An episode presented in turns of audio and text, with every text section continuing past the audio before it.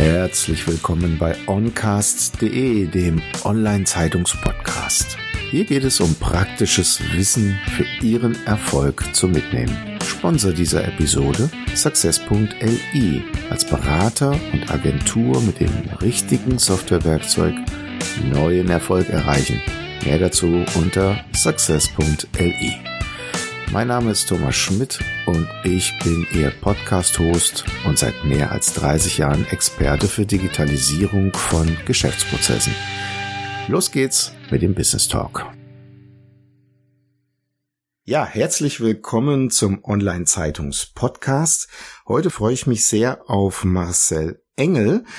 Er ist Tatortreiniger. So, und jetzt wollen wir natürlich wissen, was ein Tatortreiniger ist. Lieber Herr Engel, nehmen Sie uns ein bisschen auf die Reise mit, wo Sie hergekommen sind und wie Sie zu dem geworden sind, was Sie geworden sind.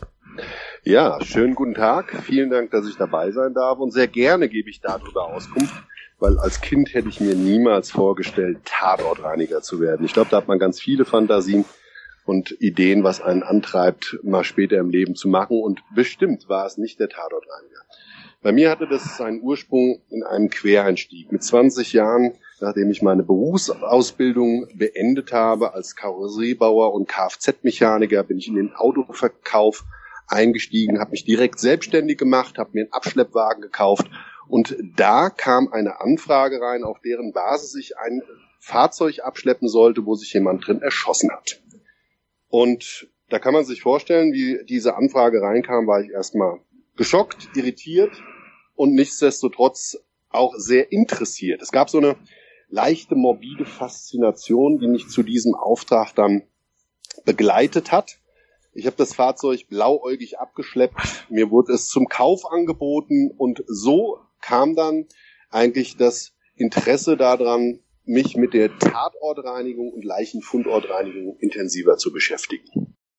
Wie darf man sich das vorstellen? Also mit Schutzanzug und Hochdruckreiniger oder wie darf man sich das vorstellen? Ja, also wenn wir heute zu einer Leichenfundortreinigung gehen, dann ähm, gibt es natürlich erstmal den Eigenschutz. Ja, vor den Desinfektionsmitteln, vor den eingesetzten Präparaten müssen wir unsere persönliche Gesundheit natürlich schützen. Und die biologische Belastung ist auch oftmals ein Punkt, gerade was jetzt die Geruchswelten anbelangt etc. Da muss man wirklich für sich selber aufpassen, dass man diesen Beruf auch möglichst lange ausüben kann. Und dann geht es eben mit Vollschutzanzug, wie wir das jetzt hier gerade so aus der Zeit kennen, mit einer Atemschutzmaske und oftmals auch noch mit Brille in diese Fundortbereiche rein. Dann wenn wir die Informationen nicht vorher haben, wird erstmal der Leichenfundort gesucht und dann geht's an die Reinigung. Und wie darf man sich das vorstellen? Ja, und das ist jetzt natürlich extrem unterschiedlich. Also als Tatortreiniger werden wir natürlich zu unterschiedlichsten Auftragsursprüngen gerufen. Das heißt, das kann darin liegen, dass einfach nur eine Streitigkeit ja, und dadurch bedingter Blutverlust und vielleicht auch das Geschehen ist als solches mit zerbrochenem Glas etc. in einer Wohnung oder öffentlichen Einrichtung oder oder bereinigt werden muss. Aber gerade jetzt so was die Tatortreinigung als solches ausmacht, sind glaube ich so die sogenannten Vergessenen der Gesellschaft. Also Menschen, die extrem lange unentdeckt an einem Ort liegen, dort verwesen nach ihrem äh, Tod und dementsprechend dann die Biomasse und die Körperflüssigkeiten etc. in das Bauwerk eindringen.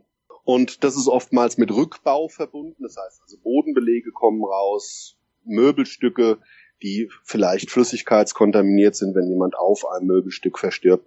Oder aber dann wirklich dieser invasive Eingriff ins Bauwerk bis runter auf das oft auf den Rohbau.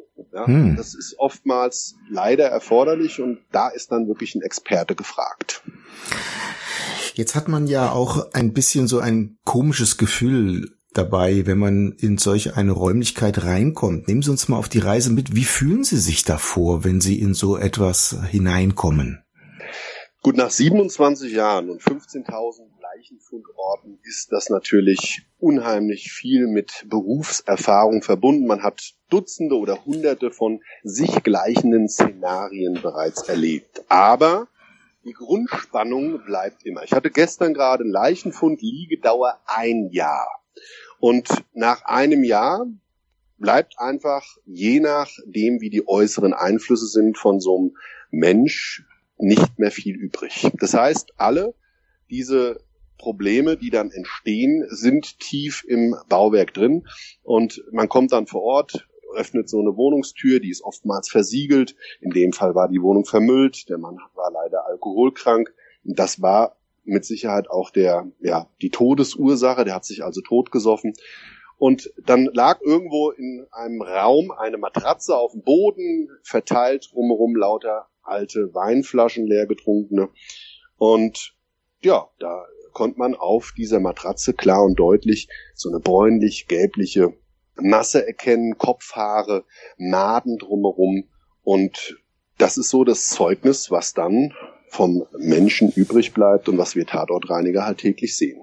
Mhm. Und dann beginnt quasi erstmal die grundsätzliche Arbeit, da sauber zu machen, nachdem wahrscheinlich die Polizei das vorher aufgenommen hat. Genau.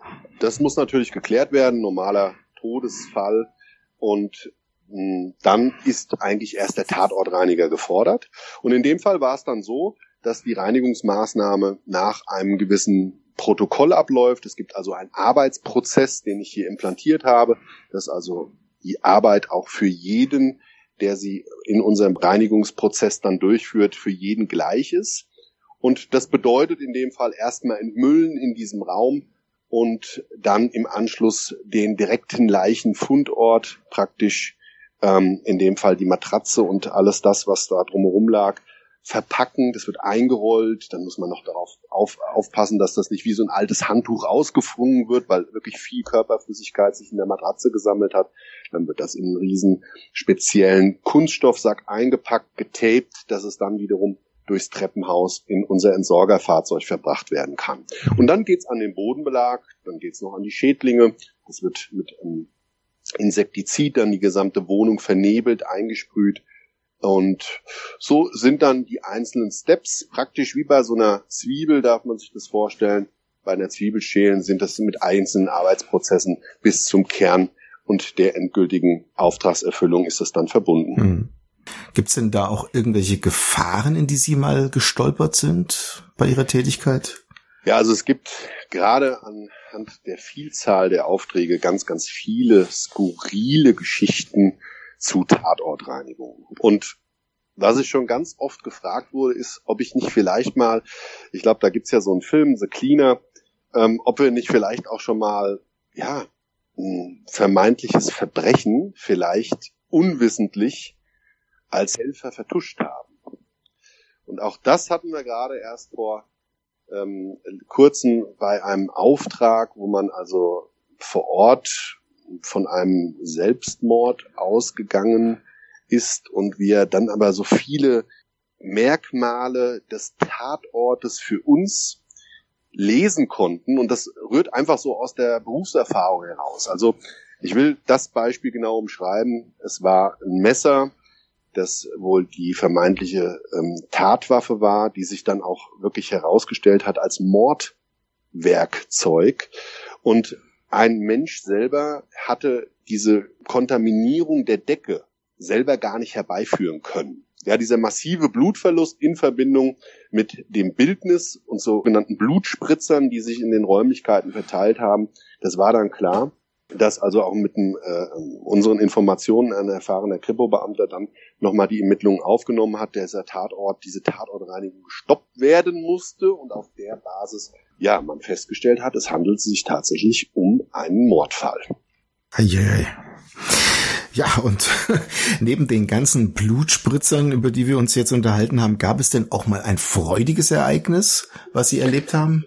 Ja, also es waren auch schon Ereignisse dabei, die regen dann zum Schmunzeln an. Mhm. Und natürlich ist der Tod was extrem Ernstes. Und in unserer Gesellschaft ja sowieso, in unserer Kultur, in unserer Glaubenskultur auch eigentlich als Trauerfall verankert. Und wenn man vor Ort kommt und hat dann eben auch mal ein schönes Ereignis und das löst sich dann eben durch ein Missverständnis auf, eine ältere Dame, die mich so ähm, damals gerufen hatte und immer wieder von ihrem Max geredet hat, die hatte mich so am Haus empfangen Notruf bei uns abgesetzt, bitte Tatortreiniger benötigt und ich kam dann vor Ort an, bin mit ihr gemeinsam die Treppe hochgelaufen zur Küche, zur vermeintlichen, zum vermeintlichen Tatort und habe mir immer wieder gesagt, der Max, der Max, oh Gott, oh Gott, oh Gott. Und dann ist natürlich das Kopfkino ein Riesenproblem. Ja, als Tatortreiniger denkt man, oh Gottes Willen, der Max, das wird doch nicht das Engelchen sein, ist da was passiert? Der Ehemann, nee, passt eigentlich nicht so vom, vom Lebensalter her, das ist so ein untypischer Name, wenn es dann der Mann gewesen wäre. Naja, und dann dann war es dann so, ich habe die Küchentür geöffnet und auf dem Boden lag dann eine Maus ohne Kopf mhm. und das Fenster stand offen in dieser Küche und es war der Max. Der Max war der Täter und war nach was Katze. Und die Frau war wirklich so perplex und äh, so aufgewühlt, dass ich das erstmal für mich damals gar nicht begriffen habe. Und da fingen ja auch damals so die ersten Geschichten des Mindset-Themas an. Weil was ich dann begriffen habe, ich habe mit der Frau auf Einladung hin noch einen Kaffee getrunken und einen Kuchen gegessen. Sie hat mir die Lebensgeschichte erzählt. Ihr Mann ist also ein paar Jahre vorher gestorben und Nachbar haben sich gerade zu dem Zeitpunkt diesen Max, diese Nachbarskatze angeschafft. Und der kam auch immer ähm, zu der älteren Frau und hat sich da Streicheleinheiten abgeholt und seine, seine Zusatzportion an Futter und wurde verwöhnt und dann ist eben Max der Mörder für sie geworden und war so Sinnbild für Reinheit und wissentlich dessen, dass natürlich eine Katze eben das gerade als Liebesgeschenk macht, konnte sie damit eben gar nicht klarkommen. Und ich habe damals begriffen, dass wir Menschen eben unterschiedliche Sichtweisen auf ein Thema haben können. Und ich glaube, wenn wir uns gegenseitig genau aufmerksam zuhören und das eben unter dem oder mit dem Hintergrund, dass wir dem anderen nicht zwangsläufig antworten wollen, sondern dass wir ihn verstehen wollen, dann hat das in unserer Gesellschaft ein viel schöneres Miteinander und ja, man kommt im Leben, glaube ich, dadurch auch weiter. Naja, und so war das eine eigentlich vermeintlich lustige Geschichte, die mir persönlich meinen Horizont geöffnet hat und ich konnte und hat diese Kundin noch lieb gewonnen, in den ganzen Jahren noch mehrfach begleiten, bis tatsächlich auch zum letzten Auftrag, bis ich nämlich ihr persönliches Leben wegräumen durfte. Ja, so ist es. Ne? Denn auch wir gehen irgendwann diesen Weg.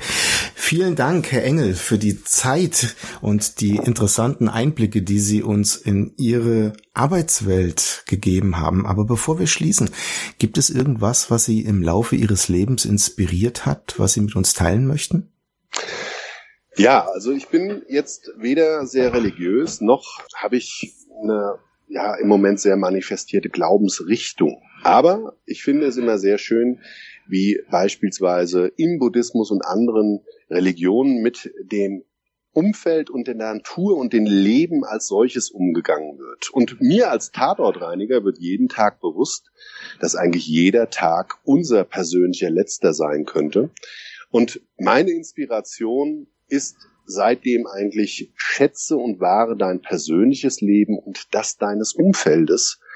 Und ich glaube, dadurch können wir persönlich im Leben ganz, ganz viel dadurch gewinnen. Genau, lebe jeden Tag so, als wäre es dein letzter. Vielen herzlichen Dank für die Einblicke und alles Gute wünsche ich Ihnen. Danke. Sehr gerne, vielen Dank. Hat es Ihnen gefallen? Lassen Sie mich wissen, was Ihnen diese Episode gebracht hat zu was Sie inspiriert wurden oder was Sie mit diesem Wissen jetzt anfangen werden. Gehen Sie dazu jetzt auf tutom.de, also die Ziffer 2 tom.de und kommentieren Sie diese Episode jetzt auf LinkedIn. Vernetzen Sie sich mit mir und verpassen Sie keine weitere Folge des Oncast Podcast. Ihr Thomas Schmidt.